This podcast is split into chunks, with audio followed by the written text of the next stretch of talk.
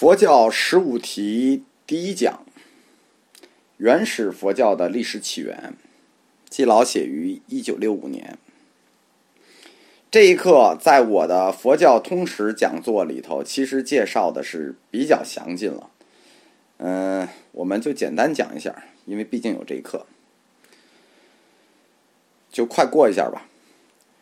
佛教它兴起于公元前第五、第六世纪。雅利安人实际是从公元前两千年左右，从今天的阿富汗和巴基斯坦地区侵入印度的。他们首先在印度西北部的旁遮普邦一带站住脚跟，然后逐渐向东扩展，顺着恒河流域往下打。当时雅利安人的文明是显著高于本地居民的，本地就两支居民：达罗毗荼人和奥族人。到了佛教兴起的时候，就是公元前的第五、第六世纪，北印度已经是铁器时代，已经是脱离了青铜器时代了。实际比我国要稍微早一点。当时在北印度有十六个国家，史称十六国。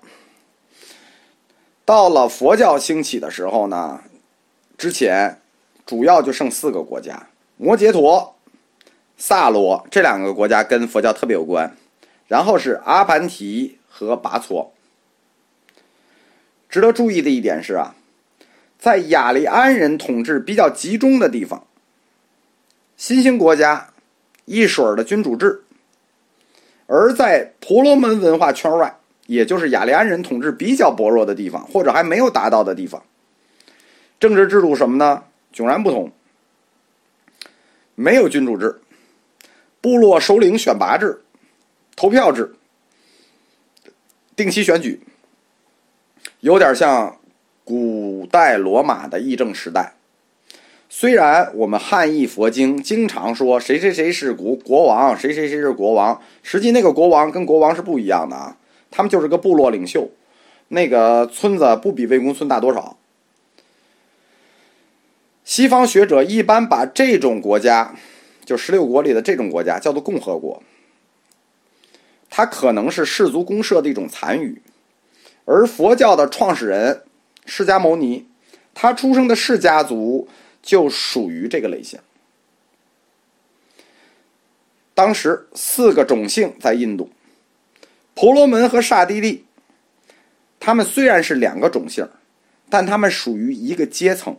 用我们现在话说，统治阶层都是统治阶层，都是领导，就是大领导与小领导之间的区别。都是奴隶主，而吠舍实际用我们现在话说就是中产阶级啊。虽然与婆罗门和刹帝利同属于再生族，就是都是雅利安人再生族可以再生的，但是呢，他们的社会阶层是很不稳定的，就跟现在我们一样。你要努力呢，或者运气好呢，你就能上升成刹帝利，就上升一步；你要运气不好呢，你可能就跌落入穷人，就穷的吠舍还不如那个首陀罗呢。在整个印度的西部，是婆罗门当权，东部是刹帝利当权。吠舍的地位在西部和东部都差不多，他们是手工业者，他们是。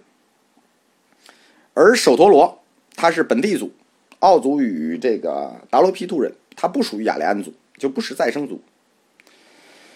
我们从历史资料里可以知道，说雅利安人侵入印度以后，人民生活还是幸福的。为什么这么说？因为它是先进文明在侵略落后文明，它不像欧洲那黑暗时代，日耳曼人冲出来了，一落后文明侵略先进文明，蒙古族打到中国来，那除了烧杀抢掠，他也不会干别的，对吧？他不会建设，他没有文明。所以说，雅利安人侵入印度以后，当时的人民其实除了打仗，生活还是比较平静的，比较稳定的。从历史遗迹上可以看出来。当时的商业、手工业、农业、畜牧业都非常发达，出现了很多大城市，政治秩序也比较稳定。我们实话说啊，毕竟是雅利安人，他素质还是高点儿。在公元前五六世纪，印度的主要思想界的情况是什么呢？就是说，除了他的社会情况，他的思想界叫后离句吠陀时代。后离句吠陀时代。离居吠陀时代是从公元前一千五百年开始的。这个时代就是说，呃，四四吠陀，四本吠陀的诗啊，就是全是歌谣吧。从那里头可以看出来，雅利安人是非常乐观的一个一个人种啊，总是向前看，对生生活充满希望。当时他们侵入印度，经常与本地居民战斗，那本地居民肯定不是对手啊，所以说他们歌颂神，感谢神，向神祈祷，而且他们也不怕战死，觉得战死可以升天。这个本地文明不是他们的对手，但是随着时间的推移，就是雅利安人从西印度、北印度东进的时候，他们就遇到困难了，对吧？毕竟是持久战嘛，对吧？所以雅利安人那种天真的乐观情绪就染上了一些悲观色彩，它也出现在他们思潮的，就是他们的这个种族的内部。但是整体基调说。离去吠陀时代的雅利安人，他们还是乐观的。代表这种思潮的就是婆罗门文明、婆罗门教。与此同时，印度还有另外一种人，代表另外一种思想，就是所谓的沙门思潮。沙门是一种什么人呢？这个离居吠陀里有诗就写过沙门，说这是一种叫牟尼的人。就是释迦牟尼，其实是沙门。牟尼就是沙门，他们留长头发，搞摇滚的，穿脏衣服，衣服是褐色的，而且他们还有法术啊，飞行于空中，喝饮毒汁。显然，对于征服印度的雅利安人来说，或者说对于吠陀时代的雅利安人来说，这些牟尼们是非常陌生的呀。他们同婆罗门完全不一样。我们唯一合理的解释，这个牟尼就是当地印度本土土著居民的宗教代表。希腊人梅加斯提尼斯，他在公元前三四世纪的时候，曾经在印度旅游，亲身经历，回去并写了书。这点欧洲人的习惯非常的好，他们有记录的习惯。当时他谈到说，他在印度遇到了两种哲学家，一种叫婆罗门，一种叫沙门。这个沙门呢，不住在城里，他们甚至都不住在屋里，他们这个穿树皮，吃草根儿，不是吃草根儿，吃果实，呃，不结婚，不生孩子，终日苦行。怎么苦行呢？枯坐不动，就坐着就不动唤。沙门根本不相信婆罗门所谓的那些吠陀里的大神，他们只相信轮回、转世、轮回转生，以及业决定轮回转生是沙门思潮的宗教信仰核心。大家明白了吗？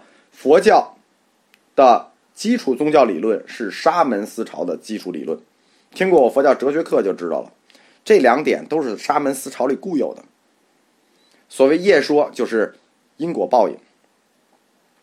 你今生所做的好坏，决定于你来世转生的好坏。第二点就是，无论做好事儿做坏事儿，有因就必有果。既然反正是要转生啊，转生完了之后，从金二那儿转生完了之后，哦，金三儿还是不爽，所以他们就厌恶生。不想再转生，想尽各种办法，希望能跳出轮回。所以他们认为苦行是达到这个目的的手段。显而易见啊，悲观主义者这个不叫悲观主义者，社会决定了他们具有他们的思想具有悲观色彩。呃，有这种思想的人，他肯定不会是什么征服者、胜利者，马云。王健林，就是日子过得肯定不是那些很舒服的人，而是一些被征服者、失败者，这个或者日子过得不老爽的人，那肯定很显然就是印度原住民喽。他们处在这个雅利安人的统治下，当然了，基于当时的社会生产力，就是没雅利安人统治他们，他们那日子也不会过得特别舒服。那生产力在那儿决定的，因此他们。不但对今生失去了兴趣，他们对来生也没有兴趣。就是我说的，你北朝鲜转生完了还是北朝鲜，对吧？你不可能跨过太平洋去美国，所以他们也不抱来世之希望。有人就想通过苦行来跳出轮回，而沙门所代表的思想，正是这种思想的原型。婆罗门思想和沙门思想，在印度的公元前五六世纪的这种根本性对立，就是当时印度思想界的情况。婆罗门主张三原则：吠陀天启，神造世界，祭祀万能。沙门主张三原则：没有神灵，业力决定祸福，人是命运的主人。那这是什么？这挖墙脚吗？打起来了吗？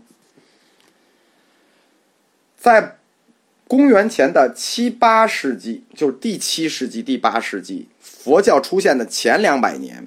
实际在婆罗门教的内部，已经兴起了，就是我们说过的奥义书思潮。在正统的婆罗门教经典中，已经出现了像业力轮回这种带有悲观色彩的学说。在婆罗门教的六派哲学里头，数论。